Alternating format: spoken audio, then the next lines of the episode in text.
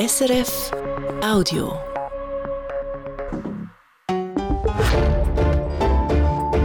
SRF 1 Die Samstagsrundschau mit Oliver Washington.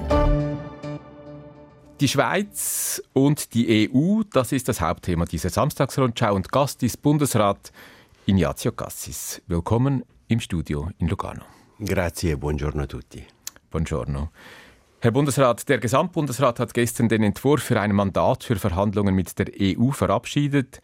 Ein Mandat für Verhandlungen für ein ganzes Paket von Dossiers, dieser Schritt von gestern. Ist das ein Meilenstein? Es ist ein wichtiger Schritt, äh, auf jeden Fall. Aber vergessen wir nicht, wir sind erst am Start einer langen Reise. Und sind Sie stolz darauf, dass Ihnen das trotzdem gestern so gelungen ist?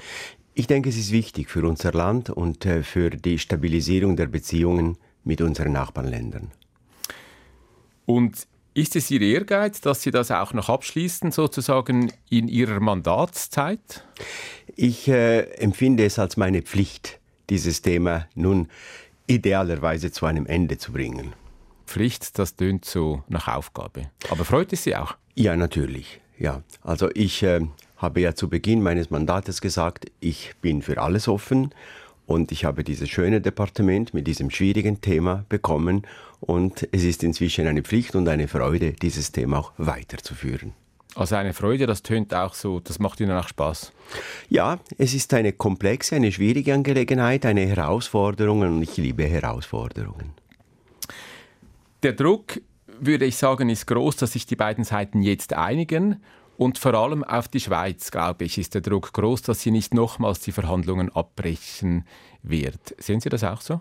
Das war eine Voraussetzung, als äh, dieser neue Weg bottom-up gestartet ist. Im äh, Sommer letztes Jahres hatte ich mit Frau von der Leyen wirklich vereinbart, wir beide Seiten sind erst bereit, sich in eine neue Verhandlungen einzugehen, wenn genügende Erfolgsaussichten bestehen. Und das war irgendwie die Voraussetzung, damit wir überhaupt weitergehen. Das war die Voraussetzung, dass Sie jetzt weitergehen, aber jetzt weitergehen und dann wieder abbrechen, das kommt eigentlich nicht mehr in Frage. Eben, äh, das war genau die, die, die, die, die Vereinbarung. Oder wir würden eine zweite Verhandlung erst dann beginnen, wenn die Voraussetzung genügend solid ist. Und gestern hat der Bundesrat entschieden, die ist genügend solid. Und heißt das für die Schweiz auch für die Position des Bundesrates, dass man das eben nicht nochmals abbrechen kann und auch will, dass es die eigene Position auch etwas schwächt? Nein, äh, ich glaube, es ist die ehrliche Absicht zu realisieren, dass in dieser neuen internationalen Lage, in dieser Zeitenwende, in der wir sind, ist es unentbehrlich, stabile Beziehungen, vor allem mit den Nachbarländern, aber im Allgemeinen mit den Mitgliedstaaten der Europäischen Union. Das Stichwort Zeitenwende ist interessant. Ich möchte nachher noch auf die internationale Lage und diesen Kontext eingehen. Etwas gestern noch ist aufgefallen, die Transparenz des Bundesrates. Der Bundesrat hat diesen Entwurf für Verhandlungsleitlinien auf den Tisch gelegt. Warum machen Sie das? Das Thema Beziehungen Schweiz-Europa ist ein sehr schwerwiegendes, wichtiges Thema. Es geht unter die Haut. Es hat mit unserer Identität zu tun. Wir müssen die volle Transparenz gewährleisten. Es darf nicht der äh, Verdacht sein, da wird etwas gemacht, das äh, nicht klar genug oder das versteckt ist. Äh, wir wissen, am Ende gibt es eine Volksabstimmung. Also von Anfang an wollen wir die volle Transparenz haben. Ist es, das ist aber auch etwas die Lehre aus dem früheren Scheitern, weil bei den letzten Verhandlungen, am Anfang der letzten Verhandlungen gab es diese Transparenz nicht. Das ist auch die Lehre daraus. Es, absolut. Es gibt mehrere Lehre aus der äh, aus dem Scheitern der ersten Verhandlung, die über Jahre gedauert hat, mehr länger als zehn Jahre. Eine ist davon, dass Sie eben gesagt haben, die andere ist, äh, dass wir bevor wir uns in eine neue Verhandlung eingehen, genügend innenpolitische Abstützung suchen. Und heute, dieser Weg haben wir innenpolitisch parallel gemacht mit den exploratorischen Gesprächen mit der EU. Und trotzdem bei diesem Entwurf für Verhandlungsleitlinien, das ist der offizielle Name dieses Dokuments, das Sie gestern veröffentlicht hat. Ich frage mich, was ist das für ein Dokument? Weil das Verhandlungsmandat kann es ja nicht wirklich sein. Da müssen noch andere Dokumente vorhanden sein, die dann trotzdem nicht öffentlich sind. Nein, die Verhandlungsleitlinien ist ein Anhang des Berichtes und das ist das Verhandlungsmandat, worüber jetzt Parlament und Kantonen und Sozialpartner auch sich ausdrücken werden. Also das ist das, was Sie in die Vernehmlassung geschickt haben.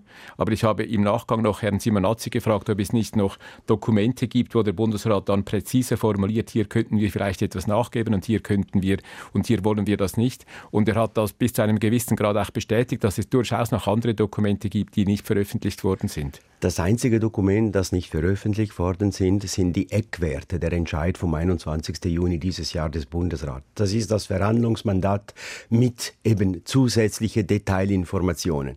Die dürfen wir nicht veröffentlichen, weil es steht genau das, was wir tun wollen in Brüssel und die andere Seite darf es nicht wissen. Aber wenn Sie das jetzt in Vernehmlassung schicken, erwarten dann die Sozialpartner und die Kommissionen und die Kantone nicht, dass sie dann genau Einblick haben in dieses Dokument? Nein, was der Schweiz interessiert ist, was wollen wir erreichen und welche äh, Sicherung, äh, welche Sicherung wollen wir haben über sensiblen Themen wie Einwanderung, äh, wie äh, Sozialversicherungen und so weiter. Aber wie wir dazu kommen wollen, durch welche Taktik, das geht natürlich nicht allen anderen an. Die entscheidende Frage ist ja, hat der Bundesrat den Eindruck, dass er jetzt einen Punkt erreicht hat, bei welchem er sich mit der EU einigen kann und diese Einigung dann auch innenpolitisch getragen wird. Hat der Bundesrat diesen Eindruck?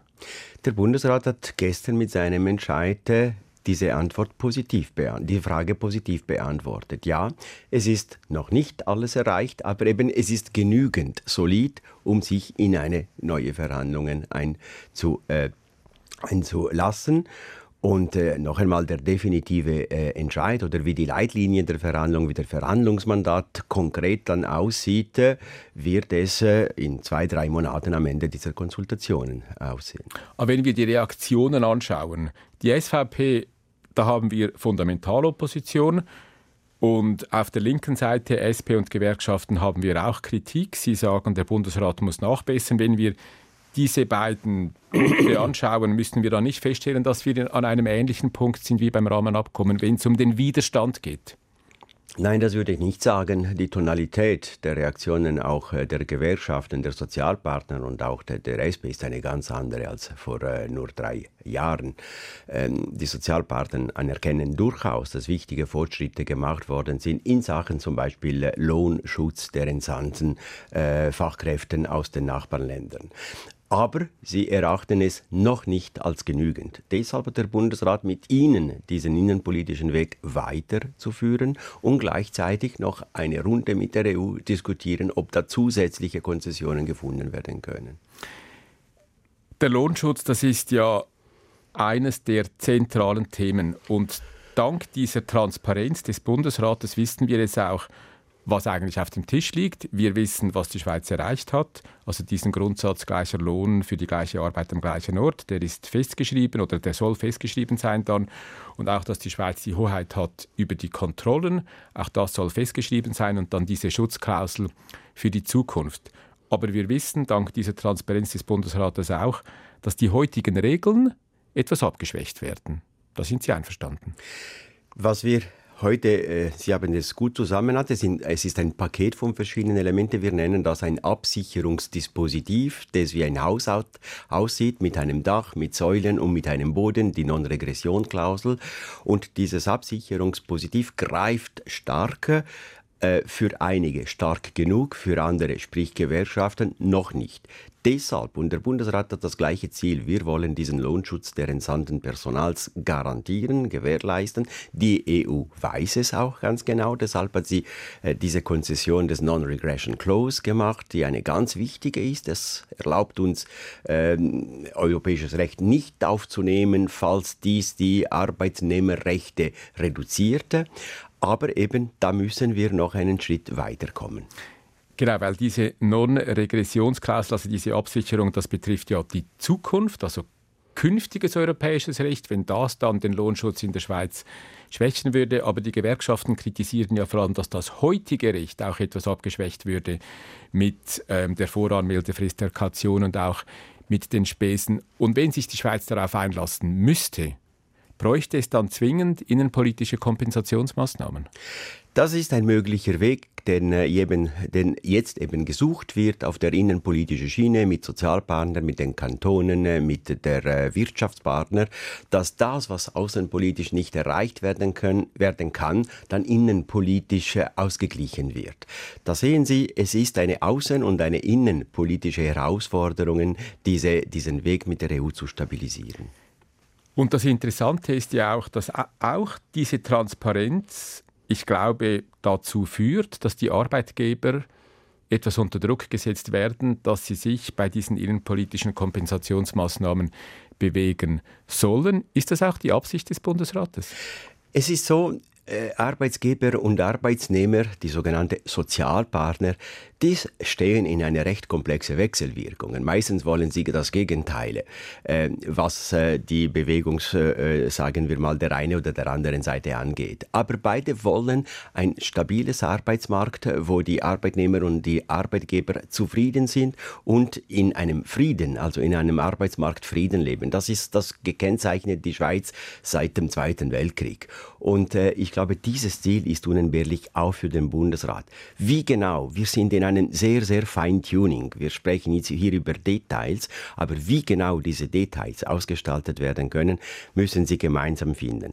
Finden Sie das, den Weg nicht gemeinsam, wird der Bundesrat seine Führung wahrnehmen und selber dann konkrete Vorschläge machen. Genau, aber die Frage ist ja, die Gewerkschaften kritisieren schon lange, dass sich die Arbeitgeber nicht bewegen und diese Transparenz erhöht jetzt ein wenig den Druck. Das kann man auch so sagen. Das kann man auch so sagen und deshalb ist die Transparenz willkommen, weil das äh, äh, bringt an das Lichte auch die Differenzen auf dieser Ebene. Ein anderes heikles Thema, das sind die sogenannten institutionellen Regeln. Da geht es um verschiedene Punkte zum Beispiel die dynamische Rechtsübernahme, ohne hier in die Details zu gehen. Der Bundesrat akzeptiert diese im Grundsatz bei diesen Abkommen, die, bei denen die Schweiz den Marktzugang hat zur Europäischen Union. Aber souveränitätspolitisch oder auch demokratiepolitisch, ist das nicht heikel? Der Bundesrat nicht nur akzeptiert es, der Bundesrat wünscht es. Die dynamische Rechtsübernahme ist in unserem Interesse. Denken Sie zum Beispiel an diese, an diese MedTech-Branche. Nehmen wir das Beispiel einer Hüftprothese, die in Winterthur produziert wird und sofort bereit ist, um verkauft zu werden in Lissabon, Paris oder Berlin. Das ist im Interesse der Schweiz, der Wirtschaft der Schweiz, unseres Wohlstands, unserer Sozialversicherungen. Und heute merken wir nach drei, vier Jahren, wo diese Vereinbarungen, diese Abkommen nicht mehr aktualisiert werden, wie diese Hürden, um unsere Produkte im europäischen Binnenmarkt zu verkaufen, ähm, gewachsen sind und somit auch eine Drohung sind für unseren Wohlstand.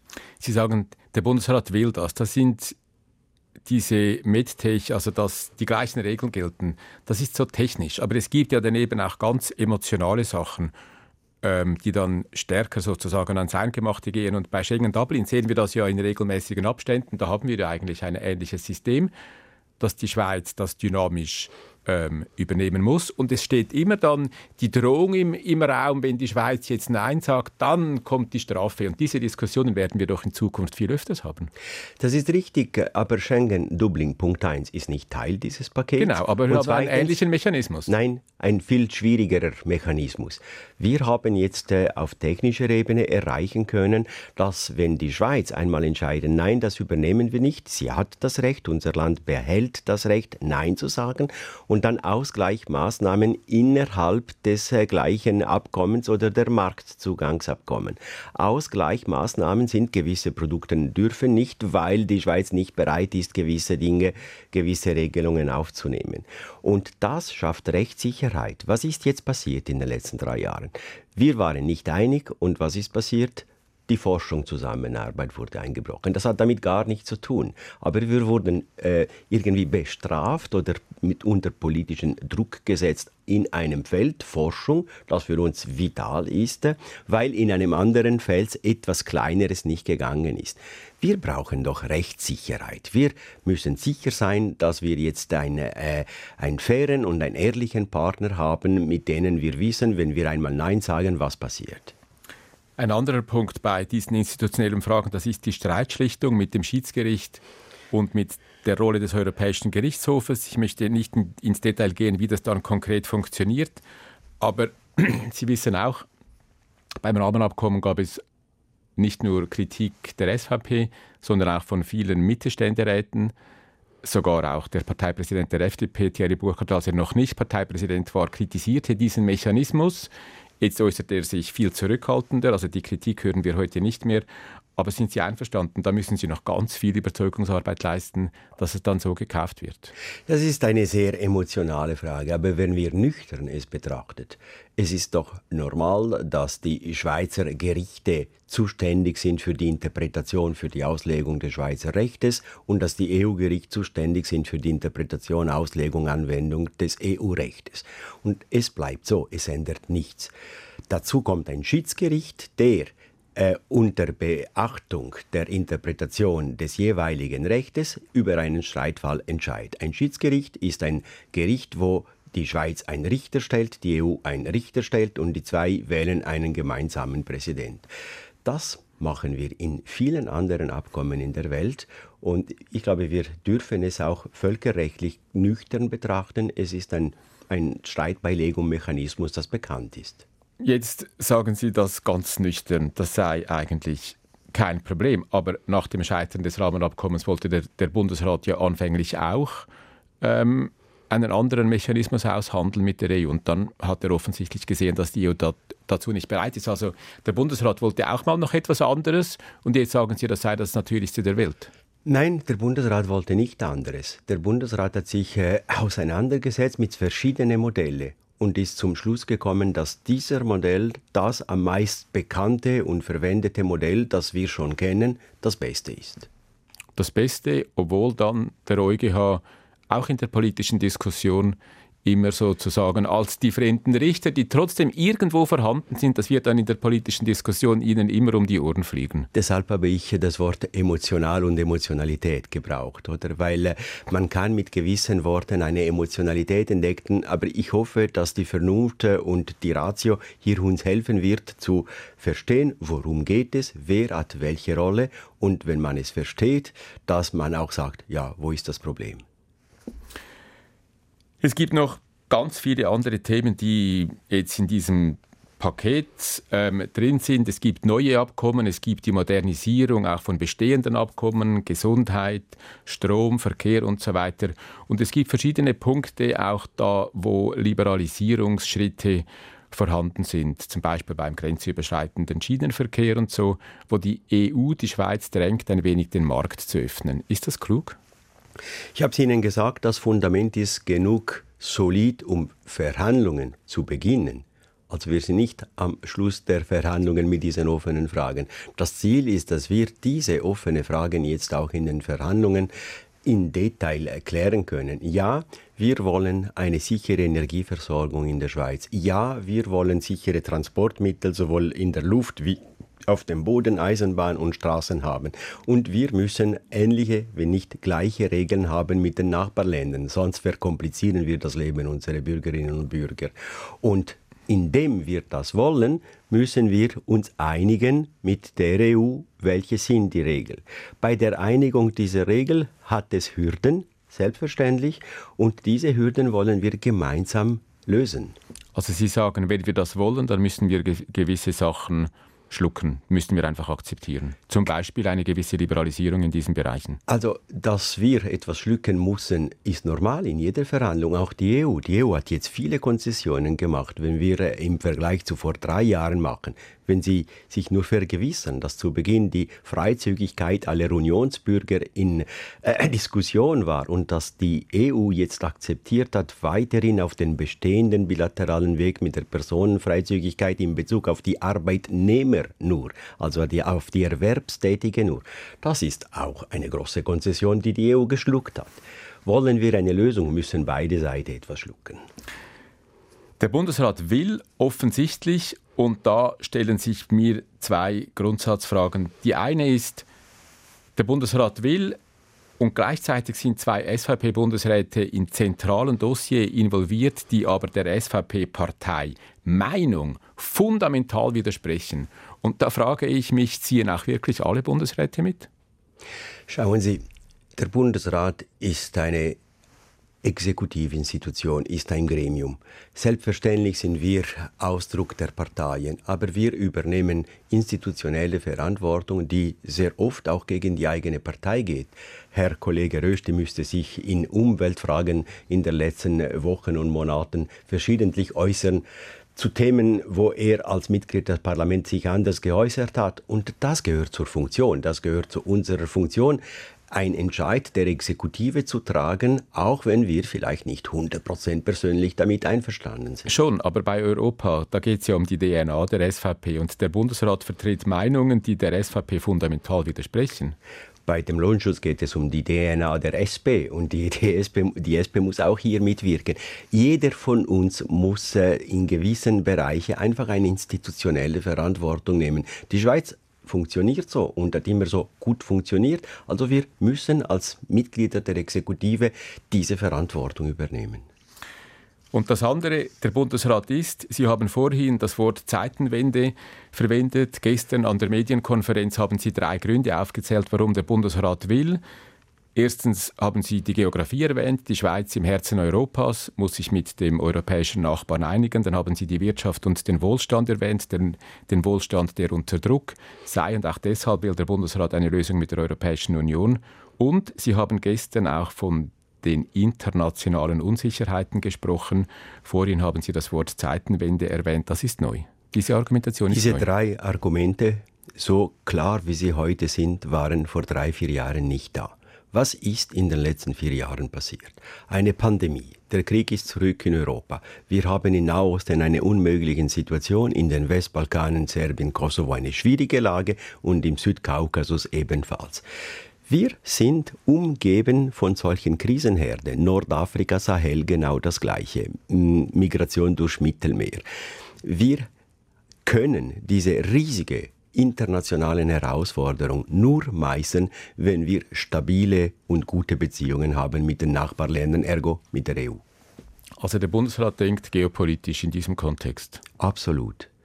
Es ist unsere Pflicht, dafür zu sorgen, Artikel 2 der Verfassung, dass es dem Schweizer Volk in Sicherheit, Wohlstand und Unabhängigkeit lebt. Und diese internationale Unsicherheit erhöht den Druck auf den Bundesrat, dass er sich offensichtlich dem wichtigsten Partner der Europäischen Union annähern möchte. Sie sagen den wichtigsten Partner. Es ist so eins von zwei Franken, die wir im Portemonnaie haben, ist exportbedingt, davon 60 Rappen in der EU. Also wir haben vorher in den früheren Jahren auch die Hoffnung gehabt, wir können vielleicht die Absatzmärkte stärker in China, in Südostasien, in Afrika haben. Was wir heute sehen, ist, dass die Absatzmärkte weiterhin mit Abstand am wichtigsten sind in den Nachbarländern. Und was würde es dann umgekehrt bedeuten, wenn es die Einigung nicht gäbe, bezogen auf die geopolitische Situation der Schweiz? Wir würden weiter kämpfen, bis es eine Einigung kommt. Machen wir einen Punkt. Sprechen wir noch etwas spezifischer über diese geopolitische Situation. Ich glaube, das ist neu, dass der Bundesrat ausgehend von dieser geopolitischen Unsicherheit sozusagen den Entscheid fällt, sich wirklich stärker auch auf Europa zu konzentrieren. Bis anhin hatte man eher den Eindruck, dass der Bundesrat eigentlich angesichts dieser geopolitischen Krise keine politische Orientierung liefert, was diese für die Schweiz bedeuten. Können Sie diesen Eindruck teilen? Ja, Herr Washington, die Welt hat sich geändert in den letzten vier Jahren, aber massiv geändert, nicht wenig, nicht geringfügig, massiv. Und diese neue internationale Lage, diese neue Geopolitik ab äh, letztes Jahr ist mehr als die Hälfte, lebt mehr als die Hälfte nicht mehr in demokratischen Ländern, sondern in autokratischen Ländern. Das ändert massiv die Voraussetzungen unserer Existenz und der Bundesrat liefert eine neue Orientierung, indem er sagt, wir müssen zusammenhalten und wir müssen gemeinsam widerstehen, dieser Weltentwicklung widerstehen.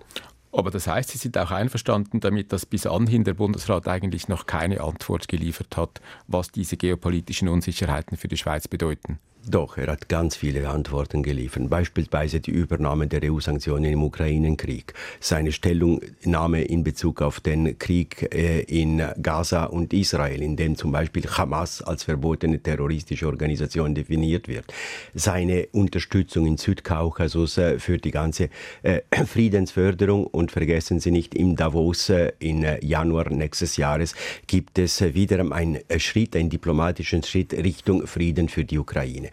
Das ist die Orientierung, die der, der Bundesrat liefert. Und jetzt dieses stärkere Engagement auch auf europäischer Ebene, muss sich darüber hinaus der Bundesrat weiter sonst stärker engagieren? Absolut. Und das müssen wir tun, indem wir grundsätzlich auch anerkennen, dass die finanziellen Ressourcen nicht mehr etwas unbegrenzt gegeben sind, wie es noch der Anschein, äh, wie wir den Anschein hatten äh, bis vor vier Jahren. Wir stehen vor einer Legislatur, die finanziell, finanzpolitisch gesehen schwierig sein wird. Also die ganze Bundesverwaltung, der Bundesrat muss mit weniger Ressourcen besser handeln. Das heißt, wir müssen viel effizienter werden. Und wenn Sie das Geld ansprechen, kürzlich hat der Tagesanzeiger geschrieben, Wiederaufbau Ukraine in den nächsten zehn Jahren wollen Sie sechs Milliarden ausgeben. Ist, ist das korrekt?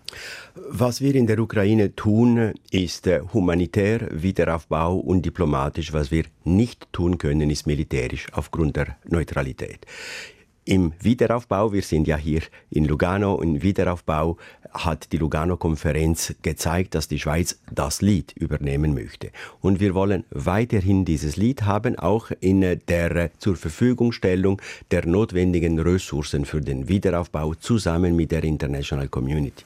Aber äh, diese Gelder angesichts der Finanzlage sind schwieriger zu finden. Vor drei Jahren wäre es einfacher gewesen. Und deshalb diskutiert der Bundesrat nicht, ob er will, sondern welchen Weg er gehen wird, damit einige Milliarden zur Verfügung über zehn Jahren, 15 Jahren zur Verfügung gestellt werden.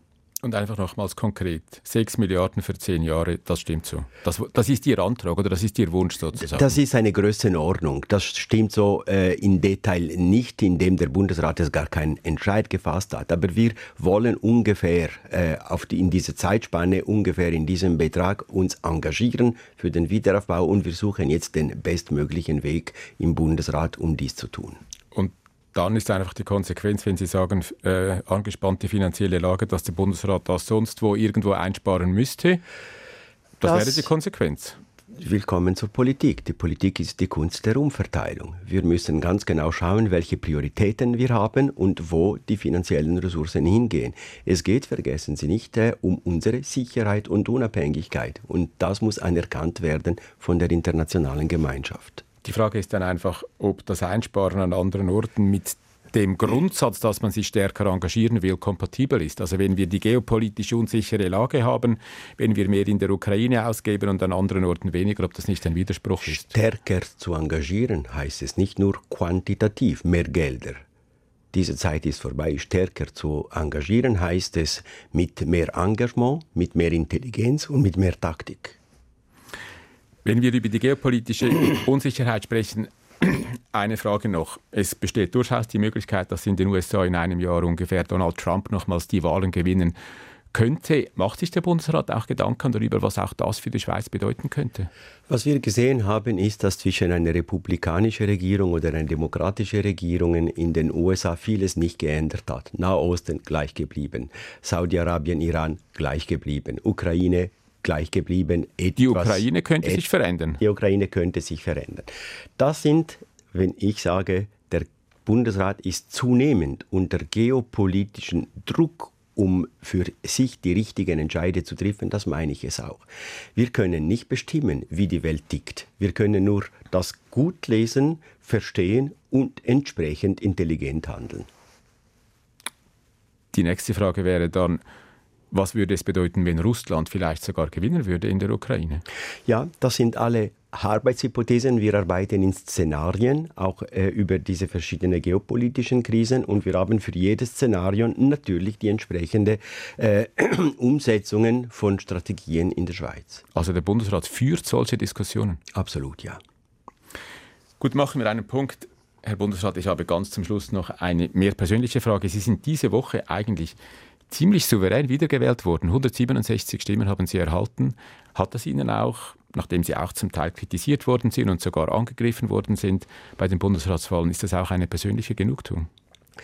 Ich bin sicher zufrieden, dass äh, meine Wähler, das Parlament anerkennt, dass die Arbeit, die in diesen sechs Jahren geleistet wurde, grundsätzlich eine gute war.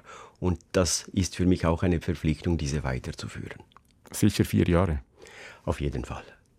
Besten Dank, Herr Gassis, für dieses Gespräch. Bitte sehr.